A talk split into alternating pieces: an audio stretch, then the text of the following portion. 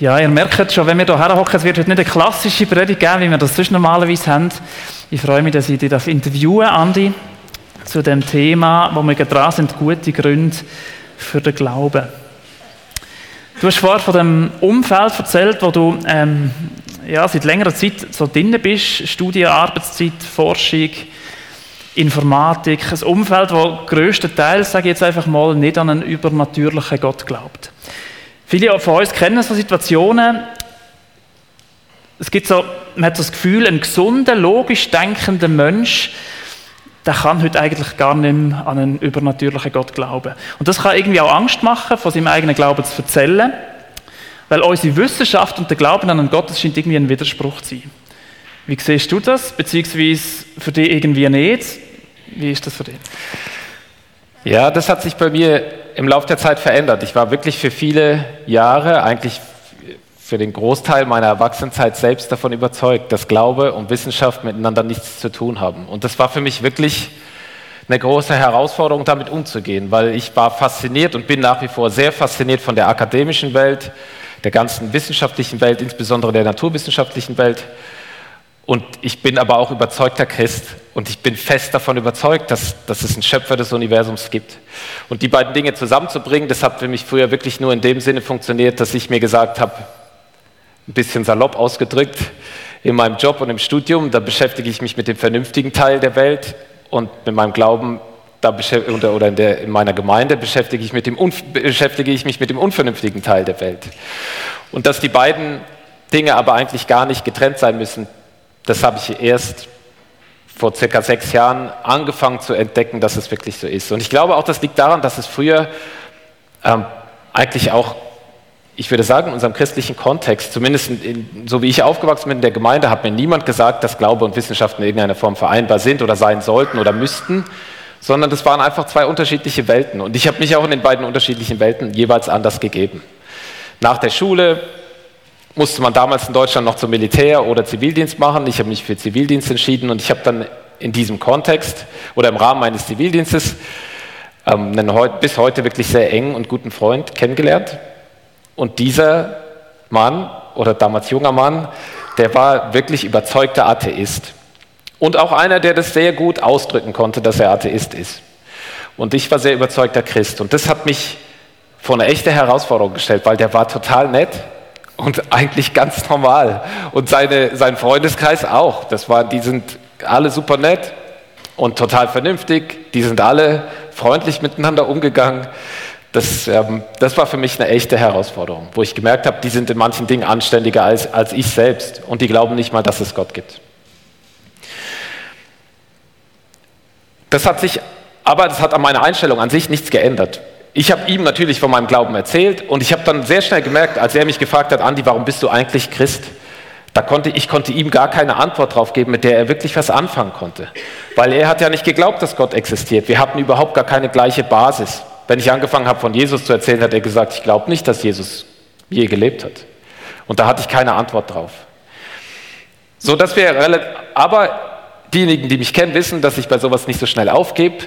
Ähm, wir haben da relativ schnell ein gutes Thema gefunden und das war Evolution, weil ich hatte erzählt, ich habe mich früh angefangen mit wissenschaftlichen Themen zu beschäftigen. Das war wirklich früh. Ich, ich habe mit elf Jahren, weiß ich, hab, das ist die erste Erinnerung, die ich habe, habe ich angefangen, das Faktum meiner Eltern zu lesen. Das, wer das nicht kennt, kann ich übrigens sehr empfehlen. Es ist eine, eine christliche, wissenschaftliche Zeitschrift, beziehungsweise sind wissenschaftliche Themen drin auf, sagen wir mal, populärem Niveau ähm, formuliert ähm, so dass ich schon einiges über einige Probleme mit der Evolutionstheorie wusste und dieser Freund, der wollte Biologie studieren, das war das perfekte Thema für uns. Und wir haben uns dieses Jahr über Zivildienst wirklich regelmäßig, stundenlang haben wir uns ausgetauscht. Ich habe dann angefangen, Bücher zu lesen über Bücher. Ich habe ihm Bücher gegeben, er hat mir Bücher gelesen, äh, gegeben.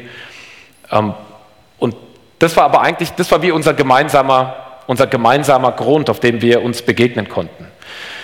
Und ich habe gemerkt, dass es sowas in der Art, das braucht, wenn man mit Menschen ins Gespräch kommen möchte, die keine, die nicht die gleiche Weltanschauung haben wie ich, die nicht an Gott glauben, dann braucht man, brauche ich zumindest irgendwie eine Art gemeinsamen Boden, auf dem man sich begegnen kann. Das Ganze ging durch mein Studium durch. Meine Sicht, dass, ich, dass Wissenschaft und Glaube getrennt sind, hat sich nicht geändert. Ich habe dann ähm, vor circa sechs Jahren, und das war wirklich zufällig, ähm, da das Internet kam damals übrigens gab es kein Internet. Wir haben wirklich, ich bin in die Bibliothek gegangen und habe über Evolution nachgelesen, weil ich in der Schule eben nicht so gut aufgepasst hatte damals. Da musste ich erstmal so meine naturwissenschaftliche Basis wieder ein bisschen auffüllen. Das Internet kam auf und ich habe dann vor circa sechs Jahren habe ich ähm, auf YouTube bin ich über eine Debatte gestolpert zwischen Richard Dawkins und John Lennox. Zu dem Thema gibt es einen Gott.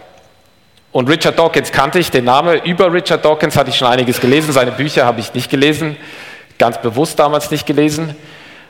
Ähm, Richard Dawkins ist Biologe an der Universität Oxford oder war Biologe an der Universität Oxford und ist sehr überzeugter Atheist und hat Bücher geschrieben, die gar nicht primär über die Evolution an sich gehen, sondern, also hat er natürlich auch, aber er hat auch Bücher geschrieben, die wirklich gegen den christlichen Glauben eigentlich sind und für seine atheistische Weltanschauung. Deswegen hatte ich überhaupt keine gute Meinung von Richard Dawkins. John Lennox kannte ich nicht zu dem Zeitpunkt. Und die beiden haben debattiert. Deswegen habe ich diese Debatte auch nicht sofort geschaut, sondern hatte wirklich Respekt davor, weil ich habe mir überlegt, was ist, wenn Richard Dawkins diese Debatte gewinnt? Was macht das mit mir? Hat das eine Auswirkung auf meinen Glauben? Will ich dann noch an dem Glauben festhalten, wenn ich weiß, dass es Atheisten gibt, die viel bessere Argumente für das haben, was sie eigentlich glauben? Aber ich bin zu neugierig, um dem zu widerstehen. Also hat's, ich habe es einfach nicht sofort geschaut, aber kurze Zeit später habe ich diese Debatte geschaut, ein wenig ängstlich. Und John Lennox hat den Richard Dawkins, darf man das hier so sagen, ungespitzt den Boden gestampft, philosophisch. Ähm, und das von dem Moment, das war bei mir wie ein Schalter. Das hat bei mir eine Begeisterung eingeschaltet, die nicht mehr aufhört und die immer weiter wächst. Ich bin so fasziniert davon. Das war wie so ein Moment, wo ich gemerkt habe, ich darf mein Werkzeug, was ich für meine Arbeit einsetze, was ich eigentlich für meinen fast den Großteil meines Lebens einsetze, das darf ich auch für meinen Glauben einsetzen. Ich darf meinen Kopf dafür, meinen Verstand dafür gebrauchen. Und dann habe ich angefangen zu forschen. Ich habe mir Bücher besorgt, ähm, weitere Debatten geschaut, mich mit vielen philosophischen Themen beschäftigt. Ähm, und ich bin heute der Überzeugung, der christliche Glaube hat ein unglaublich solides Fundament, philosophisches Fundament. Und ich glaube auch, dass der christliche Glaube und Wissenschaft nicht getrennt sein müssen und nicht getrennt sein sollen. Ich bin mittlerweile sogar der Überzeugung davon, dass der christliche Glaube die philosophische Basis liefert für unsere moderne Wissenschaft. Die ersten in unserem heutigen Sinne modernen Wissenschaftler waren alles überzeugte Christen. Und ich habe hier ein schönes Zitat von C.S. Lewis mitgebracht. C.S. Lewis war ähm, selbst lange Atheist, ist erst als erwachsener Mann gläubig geworden, war auch Professor in Oxford, komischerweise sind das alles Professoren in Oxford. John Lennox übrigens auch, der ist Mathematiker oder war Mathematiker auch an der Universität in Oxford. Der C.S. Lewis hat gesagt, die Menschen wurden wissenschaftlich, weil sie ein Gesetz in der Natur erwarteten. Und sie erwarteten das Gesetz in der Natur, weil sie an einen Gesetzgeber glaubten. Und John Lennox hat es noch etwas drastischer ausgedrückt. Er hat gesagt, natürlich lehne ich den Atheismus ab, weil ich das Christentum für wahr halte. Aber ich lehne ihn auch ab, weil ich Wissenschaftler bin. Wie könnte ich von einer Weltanschauung beeindruckt sein, die genau die Rationalität untergräbt, die wir brauchen, um Wissenschaft zu betreiben? Wissenschaft und Gott passen sehr gut zusammen. Es sind Wissenschaft und der Atheismus, die nicht zusammenpassen. Ja, diese Erkenntnis war für mich, ich würde sagen, das war der Startpunkt. Und jetzt ist ein Teil des Weges, auf dem ich mich da befinde, ist, dass ich, oder ein Ergebnis davon ist, dass ich hier sitze. Ich, hab, ähm, ich bin von meiner Persönlichkeit zwar relativ introvertiert, aber wenn ich vor einer Gruppe von Leuten sitze, komischerweise, kann ich mich deutlich besser ausdrücken, als wenn ich mit jemand von euch eins zu eins ins Gespräch kommen müsste. Und wenn ich von was begeistert bin, dann erzähle ich davon. Dann kriegt mein Umfeld das einfach mit. Ich habe in unserer Gemeinde diesen so einen zehnteiligen Kurs gemacht zu diesem Thema. Gestern und vorgestern habe ich hier einen, eine sehr komprimierte Variante davon äh, durchgeführt. Ähm, genau. Und dazu zum Abschluss vielleicht noch die Wissenschaft. Und das ist mir ganz wichtig, dass man das auch mal gehört hat. Die Wissenschaft. Ich bin nach wie vor wirklich, würde ich sagen, begeistert von naturwissenschaftlichen Themen. Die Wissenschaft beschäftigt sich mit Wie-Fragen und Was-Fragen. Der und philosophische oder, Christen, oder wenn wir über das Christentum reden, da, die, da beschäftigt man sich mit den Warum-Fragen. Okay, also ich halte mal fest, du sagst, hey, wissenschaftliches Denken, vereinfacht gesagt, und der christliche Glaube, das muss nicht ein Widerspruch sein. Werden wir jetzt ein bisschen konkreter, Andi.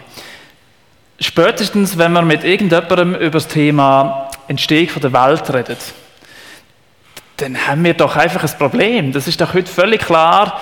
Die Welt ist entstanden durch den Urknall, Evolution. Das scheint doch völlig logisch zu sein. Und jetzt kommen wir mit dem Schöpfer. Was sagst du dazu? Ja, ich habe schon erwähnt, dass das Thema Evolution mein erstes war, über das ich dann gestolpert bin, weil das wie so der gemeinsame Boden war. Und ich habe mich mit dem Thema Evolution, würde ich sagen, jetzt seit 25 Jahren phasenweise sehr intensiv beschäftigt und natürlich dann auch mit dem Thema Schöpfung. Das, das hängt für mich beides ganz eng zusammen, das ist klar. Evolution ist einfach die, sagen wir mal, die naturwissenschaftliche Sicht darauf, wie das Leben entstanden sein könnte. Oder nicht, wie das Leben entstanden ist, sondern wie sich das Leben in die heutige Form entwickelt haben könnte. Ähm, und dann natürlich die Ursprungsfragen. Wo kommt, wo kommt unser Universum her? Und wie ich es gerade schon gesagt habe, die Wissenschaft und die Naturwissenschaft, die kümmert sich ausschließlich um die Wie-Fragen und nicht um die Warum-Fragen. Und in der Wissenschaft, für die Naturwissenschaft gilt die sogenannte wissenschaftliche Methode. Die kriegt man praktisch eingehämmert und das, ich finde die auch eigentlich vollkommen legitim und wichtig, dass man die hat. Diese wissenschaftliche Methode sagt einfach, dass sämtliche Erklärungen, die wir für irgendwelche Phänomene, die wir beobachten, finden oder aufstellen, die müssen mit Dingen zusammenhängen, die wir in unserem Universum selbst beobachten können. Die dürfen nicht mit metaphysischen Dingen zusammenhängen. Und damit ist aber in der modernen Naturwissenschaft die Frage nach Gott oder nach, nach übernatürlichen Dingen grundsätzlich ausgeschlossen. Und das setzt wie einen bestimmten Rahmen für die Naturwissenschaft. Und das ist okay, wenn man den Rahmen setzt und wenn man den Rahmen einhält. Aber die Wissenschaft wird in dem Sinne praktisch nie wirklich eine endgültige Antwort darüber treffen können, warum es die Menschen gibt oder warum das Universum überhaupt existiert. Und dann darf man nicht vergessen, die Naturwissenschaft ist eigentlich überhaupt gar keine exakte Wissenschaft. Die einzige Naturwissenschaft, und in dem Sinne fällt sie eigentlich nicht in die Kategorie der Naturwissenschaften, ist die Mathematik. Die Mathematik hat sich Basistheoreme ähm, definiert und auf Basis dieser Theoreme, Theoreme ist es eine echt beweisbare Wissenschaft. Und die einzige, endgültig beweisbare. Deswegen finde ich den Begriff die Evolutionstheorie ist bewiesen, wenn man da Beweis benutzt, heißt es eigentlich nur, es gibt, was die Person eigentlich sagen dürfte, ist, es gibt gute Gründe, die zum Beispiel für die Evolutionstheorie sprechen oder gute Indizien, die dafür sprechen. Aber definitiv kann niemand sagen, die Evolutionstheorie ist bewiesen. Und das Gleiche gilt für den Urknall. Das sind letztendlich Theorien. Und auf der anderen Seite ich habe das Gefühl, wir als Christen, da habe ich früher selbst mit dazugehört, wir sind extrem skeptisch, um, wenn die Wissenschaft sich mit diesen Themen beschäftigt. Und fast, ich finde fast überskeptisch, war ich früher auch. Dabei, wenn man nochmal zurückgeht zu dem, was Wissenschaft eigentlich ist, in, mit der Wissenschaft beschäftigen wir uns mit Gottes Schöpfung. Wir versuchen herauszufinden, wie Gott bestimmte Dinge gemacht hat. Und wir finden immer mehr raus. Der Mensch hat wirklich mittlerweile schon erstaunlich viel herausgefunden. Und das bringt mich zum Staunen. Deswegen, wenn ich in die Natur gehe, staune ich darüber, wie unglaublich Gott alles geschaffen hat, wie komplex dies. Aus meiner Informatikersicht, wenn ich mir das angucke, wie Leben funktioniert, das hat ein Ausmaß an Komplexität, das kann das für mich unvorstellbar, wie das jemand sich ausdenken kann und am Ende funktioniert das auch noch und ist auch noch robust und geht nicht sofort kaputt, sobald mal Regen drauf fällt. Von daher, das, das ist meine Sichtweise auf, auf, die Evolutionstheorie, auf die Schöpfung. Ähm, auf der anderen Seite haben wir in der Bibel einen Schöpfungsbericht ganz am Anfang. Und dieser Text am Anfang der Bibel ist kein naturwissenschaftlicher Text. Da, da wird beschrieben, wie die Welt gestartet hat sozusagen. Und für mich die, sind die Kernaussagen Schöpfung, des Schöpfungsberichts, dass Gott der Schöpfer ist, dass das Universum einen Anfang hat. Ähm, und ich muss kurz schauen, was habe ich mir da noch aufgeschrieben. Oh, und natürlich, dass der Mensch ein besonderes Element der Schöpfung Gottes ist. Wir sind geschaffen nach seinem Ebenbild. Für mich, und wenn ich jetzt mir die wissenschaftlichen Ergebnisse angucke, ich finde, wir als Christen dürfen uns die vollkommen neutral anschauen. Wenn wir uns anschauen, zum Beispiel die Urknalltheorie, finde ich persönlich ziemlich plausibel. Von dem, was wir beobachten, sieht das Universum tatsächlich alt aus. Sieht so aus, als ob sich wirklich, wenn man, wir wissen, es dehnt sich aus. Von daher, wenn man das einfach rückwärts rechnet, weiß man, irgendwann war es mal ganz klein. So klein, dass sich kein Mensch vorstellen kann, wie so ein Zustand überhaupt existieren kann. Im Hinblick auf die Evolution bin ich viel skeptischer, nach wie vor, da hat sich meine Meinung nicht großartig verändert. Aber ich finde, der Begriff Evolution ist so breit gefasst, wenn wir sagen, ich, ich würde sagen, die Evolution ist bewiesen, kann ich hinterstehen. Und ich würde sagen, die Evolution ist widerlegt, kann ich hinterstehen. Weil die Evolution so breit ist. Wenn wir uns das angucken, was zum Beispiel auch Darwin damals gestartet hat. Darwin hatte so ein mini kleines Ausmaß an Erkenntnis, was wir heute haben. Er hat beobachtet, dass sich Vögel oder Tiere anpassen können an ihre Umwelt. Und das geht sogar relativ schnell. Corona war das perfekte Beispiel. Das Virus hat sich innerhalb von, was waren das, drei Jahren zigmal verändert und hat sich angepasst. Das heißt, den Teil können wir beobachten. Ich würde sagen, der ist vernünftig beweisbar. Der ist nicht im mathematischen Sinne beweisbar, aber das können wir beobachten. Das nennt man Mikroevolution. Da hatte ich auch nie Schwierigkeiten mit, das zu glauben.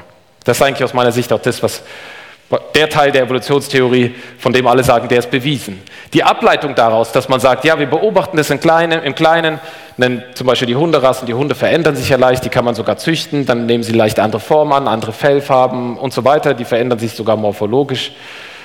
Aber es ist noch nie gelungen, aus einem Hund eine Katze zu züchten oder aus einem, aus einem ähm, Amphib einen Vogel. Das ist die Makroevolution. Aus meiner Sicht ist diese Ableitung falsch und die ist, nicht belegbar. Und die Naturwissenschaft kommt immer mehr zu der Erkenntnis, dass das möglicherweise tatsächlich so ist. Man hat einfach keine Alternative. Und ich habe mir kürzlich ein, ein Interview angeschaut mit drei aus meiner Sicht sehr guten Wissenschaftlern, die eine ähnliche Sichtweise haben wie ich in dem Bereich. Und die wurden gefragt, ob sie glauben, dass sich das mal ändert, dass es mal was anderes gibt. Und dann haben alle gesagt, solange keine Alternative gefunden wird, in der Gott nicht vorkommt, wird es bleiben. Auch wenn, wenn mehr und mehr Wissenschaftler, die sich wirklich mit diesen Themen beschäftigen, eigentlich wissen, dass es nicht stimmt. Von daher glaube ich, wird dieser Teil auch wahrscheinlich in 20 Jahren noch oder 30 Jahren an unseren Schulen unterrichtet werden. Und rein mathematisch kann man sagen, ist dieser Makroevolutionsteil eigentlich widerlegt. Man kann davon man nimmt an in der Evolutionstheorie, dass das Leben vor circa vier Milliarden irgendwie entstanden ist. Übrigens, das ist ganz wichtig, das gehört nicht zur Evolutionstheorie dazu. Die erste Zelle war einfach irgendwie da, das nimmt man an. Und aus dieser ersten Zelle soll das komplexe Leben entstanden sein, was wir heute auf unserem Planet hier beobachten. Und dafür reichen vier Jahre nicht aus. Man weiß mittlerweile ungefähr, wie, sich, wie Mutationen erfolgen, in welcher Geschwindigkeit sich das Ganze bewegt und kann dann einfach rückwärts rechnen wenn man dann die entsprechende mathematische Wahrscheinlichkeit anwendet, weiß man, die Erde ist viel zu jung, als dass wir, wenn man die rein naturalistische Evolution nimmt, könnte niemals so ein komplexes Leben entstanden sein. Und das wissen auch die Wissenschaftler dem, aus diesen Bereichen. Deswegen hat man mittlerweile versucht, zusätzliche Gesetze in der Natur zu entwickeln, die praktisch den Zufall ein wenig modifizieren, sodass es etwas wahrscheinlicher wird, dass die Entwicklung so stattfindet. Aber man muss gar nicht so theoretisch drüber nachdenken. Es gibt aus der Natur wirklich schöne Beispiele. Ich habe hier zwei mitgebracht. Eins ist ein Frosch. Aus, ich glaube, der ist aus Australien. Ähm, dieser Frosch ist ein Magenbrüter.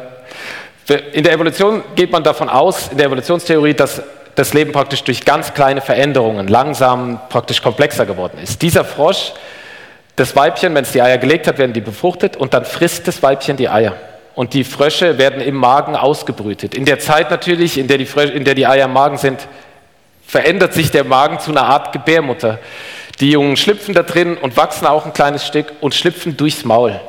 Und erst da, und in der Zeit kann der Frosch nichts fressen. Das heißt, der ist macht dann immer eine Diät, während die, der Nachwuchs dann kommt. Und sobald der Nachwuchs raus ist, kann der Frosch wieder fressen. Wenn man sich jetzt überlegt, einfach nur vernünftig überlegt, wie kann sowas im Laufe der Zeit Schritt für Schritt entstanden sein, dann würde ich sagen, wäre der Frosch nach der ersten Generation Eierfressen ausgestorben gewesen. Von daher muss es schon mit der ersten Generation funktioniert haben. Irgendwie musste der Frosch wissen, ah, mein Magen verwandelt sich in eine Gebärmutter. Das, kann, das spürt er ja nicht und wissen, dass er seine Eier fressen kann. Ja, das finde ich ein super Beispiel. Das zweite ist noch erstaunlicher aus meiner Sicht. Das ist zwar ein bisschen gemein, das ist ein Parasit. Das ist der kleine Leberegel. Der hat einen wirklich erstaunlichen Entwicklungspfad. Dieser kleine Leberegel, der Hauptwirt, wo, er, wo das ausgewachsene Tier dann am Ende lebt, ist in Säugetieren, zum Beispiel in Schafen oder, oder Rindern. Geht sogar in Menschen. Der lebt in den Gallengängen und saugt sich da fest, so ein Saugwurm. Der legt seine Eier, die werden übers Urin ausgeschieden auf einer Wiese. Das Erstaunliche an den Eiern ist, diese Eier sind sehr, sehr temperatur- und wetterresistent. Das heißt, die können hohe Temperaturen aushalten, niedrige Temperaturen, Trockenheit, Feuchtigkeit und überleben bis zu 20 Monate. Dann kommt irgendwann eine Schnecke vorbei und nimmt diese Eier, die da ausgeschieden wurden, im Rahmen ihres, ihrer regulären Nahrungsaufnahme auf. In der Schnecke gehen die, schlüpfen die Eier und das kommt die erste Entwicklungsform. Das ist eine kleine Larve. Die bleibt so lange in der Schnecke, bis die Larve merkt, es ist Mai oder Juni. Hat sich dann ausreichend vermehrt und im Mai oder Juni wandert sie bei der Schnecke in die, ähm, in die Atemwege. Und wird, das verursacht einen Schleimausstoß bei der Schnecke. Die Schnecke stößt dann kleine Schleimkügelchen aus. In einer so einer Kugel sind dann ungefähr 400 solcher Larven drin. Diese, diese Kugeln haben überhaupt keine lange Lebensdauer. Die halten nur circa fünf Tage. Deswegen ist Mai und Juni wichtig, weil da sind dann Ameisen draußen in der Natur aktiv. Die Ameisen kommen vorbei. Das sind ja die, die Müllmänner der Natur. Die sammeln dann die, die Schleimbällchen auf, bringen die in den, in den Bau oder fressen sie selbst. So kommen die Larven in die Ameise. Die Ameise ist der zweite Wirt, also der, der zweite Zwischenwirt. Die schlüpfen und die Larven wandern alle in den Unterleib der, Ame, der Ameise, gehen in ihren zweiten Entwicklungs, zweite Entwicklungsstadium über. Eine dieser Larven wandert ins Gehirn der Ameisen und setzt sich da an eine Stelle im Gehirn, die dazu führt, dass die Ameise am Abend, wenn es kühler wird, nicht zurück in den Bau geht, sondern an einem Grashalm nach oben klettert und sich oben festbeißt. Und das passiert nur, wenn die Temperatur unterhalb von 15 Grad ist. Das heißt einfach am Abend bleibt die draußen und beißt sich oben fest. Wenn dann am Morgen und am Vormittags, wenn es wieder wärmer wird, und das ist kein, zufälligerweise kein Tier vorbeigekommen, was diesen Grashalm gefressen hat, wird die wieder ganz normal, krabbelt wieder rum und macht ihr Tageswerk und am Abend krabbelt, krabbelt sie wieder hoch und beißt sich fest. Und so kommt es zurück in den Hauptwirt, zum Schaf. Das Schaf beißt dann irgendwann den Grashalm ab und frisst es und dann ist es wieder im Schaf drin. Das ist ein sehr erstaunlicher äh, Wirtspfad, den, den, den dieser Leberegel nimmt und der ist aus Evolutionssicht mit so langsam fortschreitender Entwicklung auch sehr, sehr schwer erklärbar. Muss gucken, ob ich da noch was zum Abschluss habe. Ich habe hier auch noch zum, ein Zitat zum Abschluss. Ah, das ist mir noch ein ganz wichtiges Anliegen. Und ich habe das früher nämlich selbst auch anders erlebt. Ich habe meinen Freund damals, der diesen überzeugten Atheisten, mitgenommen zu einem Wochenende von Wort und Wissen und war total happy, dass er mitkommt. Da ging es um, um, um Schöpfung und Evolution unter anderem und da waren einige Leute dabei, die nicht besonders gnädig mit Leuten umgegangen sind, die, nicht, äh, die an die Evolutionstheorie glauben. Und das war, das war mir so peinlich, dass ich dann eine Veranstaltung gar nicht mehr mitgegangen will, weil ich eben diesen Freund mit dabei hatte und ich praktisch wie mitfühlen konnte, wie schlimm das für ihn ist, dass so über Atheisten gesprochen wird. Atheisten sind Menschen genau wie wir. Und viele, gerade so wie er, sind sehr daran interessiert, was wirklich wahr ist. Die wollen die Wahrheit glauben. Und ich finde, wir Christen sollten mit diesen und auch untereinander, mit diesen Menschen und auch untereinander viel gnädiger umgehen, wenn es um Ansichten zum Thema Evolution geht oder zum, um Ansichten zum Thema Urknall und Schöpfung. Ich finde, das ist überhaupt gar nicht heilsentscheidend. Wie die Welt jetzt genau gestartet hat, hat keinen Einfluss darauf, dass Jesus für mich am Kreuz gestorben ist und meine Schuld getragen hat. Und ich habe hier noch ein Zitat von, von äh, John Lennox hier zum Abschluss dieser Frage. Ich bin jetzt schon zeitlich total hinterher, aber ich mache die anderen kürzer. Es gibt einen echten Konflikt hier zwischen Wissenschaft und Glaube, aber dieser ist nicht zwischen Wissenschaft und Religion, sondern zwischen Theismus und Atheismus und es gibt Wissenschaftler auf beiden Seiten. Sorry, Johann, jetzt darf die nächste Frage kommen. Alles gut. Spannend. Ähm, also wir gehen davon aus, äh, wenn wir die Welt anschauen, es gibt Zeichen dafür, wo sehr deutlich, und das, das kleine Tierchen da, der Parasit, ist ein sehr gutes Beispiel, dass es nicht ganz so einfach ist, dass sich da alles irgendwie entwickelt hat. Ähm, die Option, dass es tatsächlich einen Gott gibt, eine höhere Macht, ähm, die ist gar nicht so klein, vielleicht, wie man das manchmal das Gefühl hat. Ich gehe jetzt aber mal davon aus, du, Andi, hast Gott noch nicht selber mit deinen Augen gesehen. Ich behaupte jetzt einfach mal, du hast seine Stimme auch noch nie akustisch gehört. Wenn es denn jetzt den Gott wirklich gibt, warum zeigt er sich denn nicht viel häufiger der Menschheit? Wieso, wieso versteckt er sich denn irgendwie so, dass man ihn anscheinend kaum sehen kann oder ja. erfahren kann? Das ist für viele Nichtchristen ein echtes Problem. Und ich glaube auch für viele Christen ist das eine wirklich herausfordernde Frage. Warum ist Gott nicht einfach deutlicher sichtbar bei uns in der Welt, sodass dass die Menschen schneller zum Glauben an ihn kommen? Warum gibt es so viele Menschen, die eigentlich auf der Suche nach der Wahrheit sind und Gott am Ende gar nicht finden? Und das ist so eine, das, das nennt man ähm, das Problem der Verstecktheit Gottes sozusagen und ist auch in der Philosophie ein einigermaßen verbreitetes und bekanntes Problem. Und das ist, fällt eine ähnliche Kategorie wie die Frage, mit der wir uns gestern Nachmittag beschäftigt haben, warum gibt es so viel Leid? Das gibt einige, ich würde sagen, auch recht, recht gute, zumindest am Anfang recht gute Argumente, die gegen die Existenz von Gott sprechen. Und häufig ist es so, wenn so eine Frage gestellt wird oder wenn ihr mit so einer Frage konfrontiert seid, so ist es zumindest bei mir, dann will ich sofort losschießen und Antworten drauf geben, weil ich habe direkt 100 Sachen im Kopf, die will ich sofort sagen. Aber häufig ist die beste Reaktion auf so eine Frage, indem man ganz kurz mal in sich geht und nichts sagt nochmal versucht zu verstehen, was der andere mir eigentlich damit sagen wollte und sicherstellen, dass man ihn wirklich verstanden hat. Von daher würde ich euch empfehlen, stellt ein, mindestens ein bis zwei Nachfragen. Hast du das, meinst du das wirklich so und so? Habe ich das richtig verstanden? Und dann kann er das nochmal kurz präzisieren, was er wirklich meint. Und jetzt ganz konkret auf diese Frage hin, das ist für mich persönlich, war diese Art von Problem nie eine Herausforderung, weil vermutlich, weil ich auch im christlichen Kontext aufgewachsen bin, für mich war das immer klar, dass Gott existiert, aber auch heute, nachdem ich mich viel damit beschäftigt habe, für mich ist Gott zwar, ich sehe zwar nicht Gott, aber ich sehe das, was er gemacht hat. Wenn ich in die Schöpfung schaue, bin ich total davon überzeugt. Und eben die Ansicht, dass Gott versteckt ist, finde ich teilweise fast wie eine Art Vorwand, weil diejenigen, die sowas, die dieses Argument bringen, die wissen schon sehr viel über Gott. Für mich ist der Vergleich immer, wenn Licht nicht existieren würde, würde niemand über Dunkelheit sprechen. Wenn es nicht in irgendeiner Form zumindest eine Option wäre, dass man darüber nachdenkt, dass Gott existieren würde, würde niemand das Argument bringen, dass Gott versteckt ist, weil Gott wäre so versteckt, dass man gar nicht über ihn sprechen würde. Aber man spricht sehr viel über ihn. Und wenn man guckt, es gibt zumindest offiziell gibt es circa zwei Milliarden Christen auf der Welt momentan. Und wenn man das sogar auf die monotheistischen Religionen bezieht, gibt es ungefähr 3,8 Milliarden, glaube ich, Menschen, die an einen Gott glauben.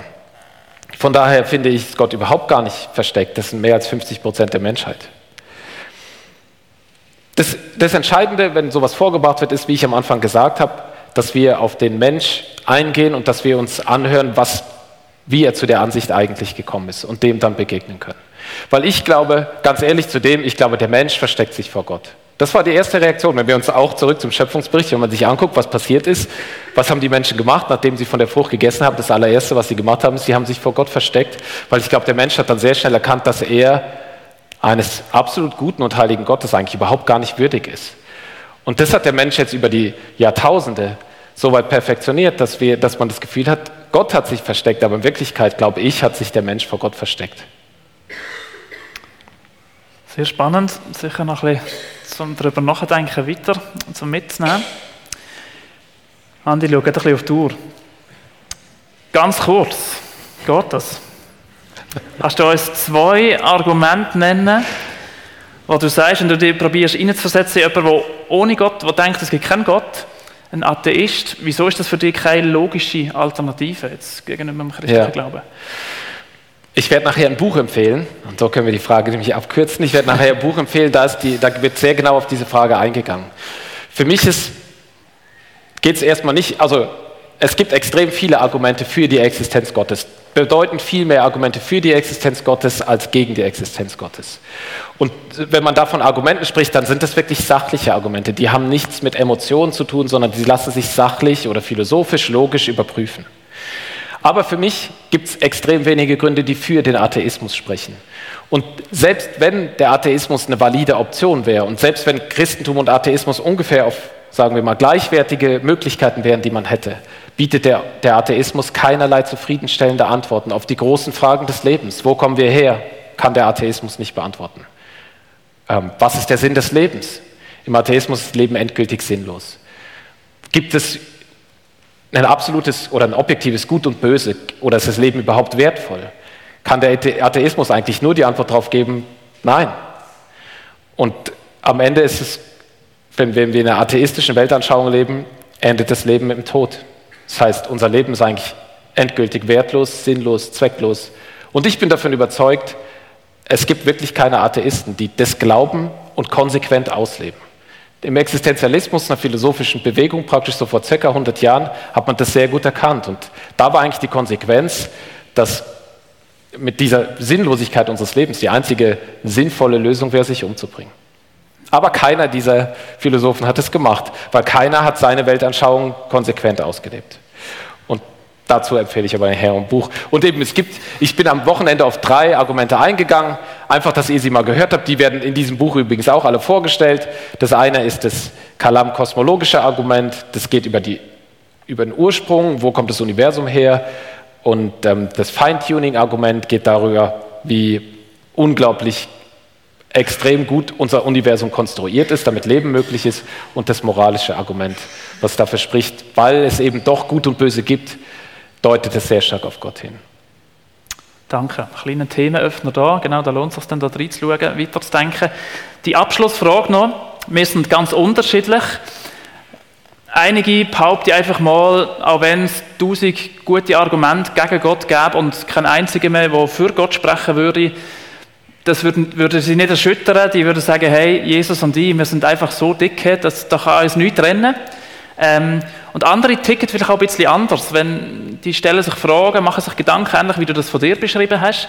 Was würdest du Menschen empfehlen, die, die merken, hey, so Fragen lassen mich nicht einfach kalt, wenn ich plötzlich herausgefordert werde, Sachen hinterfragen, Zweifel bekommen?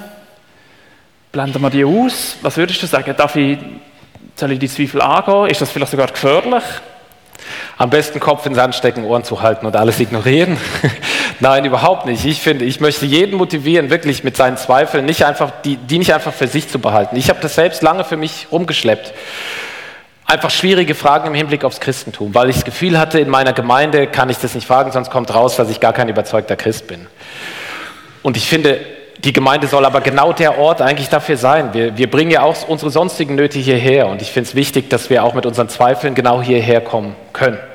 Von daher, wenn ihr, und egal wie kritisch die sind, die Fragen, kommt hierher, geht zum Jochen oder geht zu jemandem, den ihr vertraut, stellt die Fragen.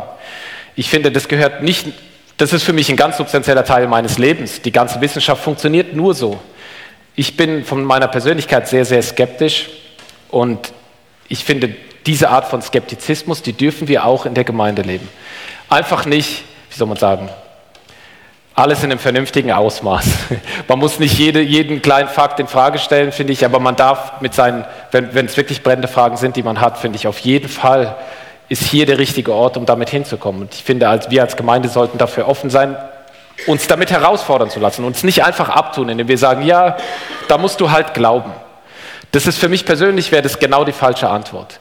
Es ist sicherlich nicht jeder so wie ich, aber ich finde, eine Antwort darauf kann auch lauten, zum Beispiel, ich weiß es nicht. Aber lass uns doch gemeinsam versuchen herauszufinden, was eine mögliche Antwort darauf sein könnte. Und ich glaube, so wachsen wir im Glauben. Ich persönlich bin so sehr, sehr stark im Glauben gewachsen. Das hat mich zu einem sehr selbstbewussten, überzeugten Christen gemacht. Danke vielmals, Andi. Wir stehen doch mal auf, dann kann sich Bernd schon parat machen. Du hast ein Buch erwähnt. Sag doch noch zwei Sätze zu diesen zwei Büchern. Ja, das eine Buch, was ich erwähnt habe, ist von William Lane Craig, einem Autor, den ich sehr, sehr mag. Ähm, das ist ein amerikanischer Philosoph und Theologe, der hat ein Buch geschrieben, das heißt On Guard. Die deutsche Variante davon heißt Theo Doppelpunkt logisch. Ich glaube, mit Verstand und Präzision den Glauben erforschen, ist der Untertitel. In diesem Buch sind praktisch die Dinge, die ich gerade erwähnt habe, sind da drin sehr schön erklärt und ich würde sagen einigermaßen allgemeinverständlich erklärt. Und das zweite Buch, was ich empfehlen möchte, ist von John Lennox. John Lennox mag ich persönlich auch sehr, ist Mathematiker, von seiner Denke würde ich sagen einigermaßen ähnlich wie ich. Ich will mich überhaupt gar nicht anmaßen, mich mit ihm zu vergleichen, aber ähm, er hat ein Buch geschrieben, das heißt, hat die Wissenschaft Gott begraben. Und in diesem Buch geht es genau um, diese Span um das Spannungsfeld Glaube und Wissenschaft. Danke vielmals, Andi.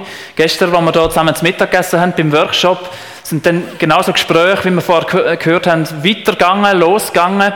Und wir haben alle gesagt, es ist doch so wertvoll, wenn wir über diese Sachen miteinander reden. Und ich möchte euch auch ermutigen, ich möchte uns ermutigen, lasst uns eine Kirche sein, die auch so schwierige Fragen einfach angeht und austauscht und darüber redet, hey, wie ist das denn eigentlich? Und vielleicht kann ja so ein Buch, das Engage zum Beispiel, das haben wir mal gemacht damals in unserer Kleingruppe, so ein Anlass sein, um miteinander reinzuschauen, ein Thema durchzulesen und miteinander ins Gespräch zu kommen. Ich glaube, das ist wichtig und das ist gut. Danke vielmals. Wir nehmen uns noch mal einen Moment Zeit. Ich finde es immer wichtig, wenn wir lange über Gott, über Glauben reden, dass es nicht bei dem bleibt, sondern dass wir wieder mit Gott ins Gespräch kommen. Und diese Zeit die wollen wir uns unbedingt nehmen. Danke vielmals.